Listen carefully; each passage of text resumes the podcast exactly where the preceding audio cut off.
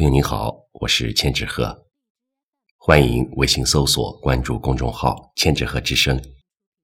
今天和您分享的是老朱的作品《说走就走的旅行》。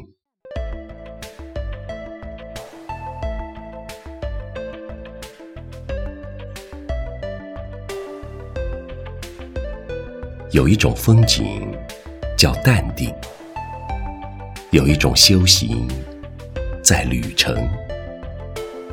人生索然无味，股市触目惊心。小确幸有一种云卷云舒，叫老朱。把文字弄丢的时候，我会六神无主。甚至哭。解决方案有，且只有行走。美女，大长腿，我喜欢。篮球、高尔夫，无所爱。内外兼修，可遇不可求。苦短的一生，拒绝风平浪静，何不时不时来一场？说走就走的旅行。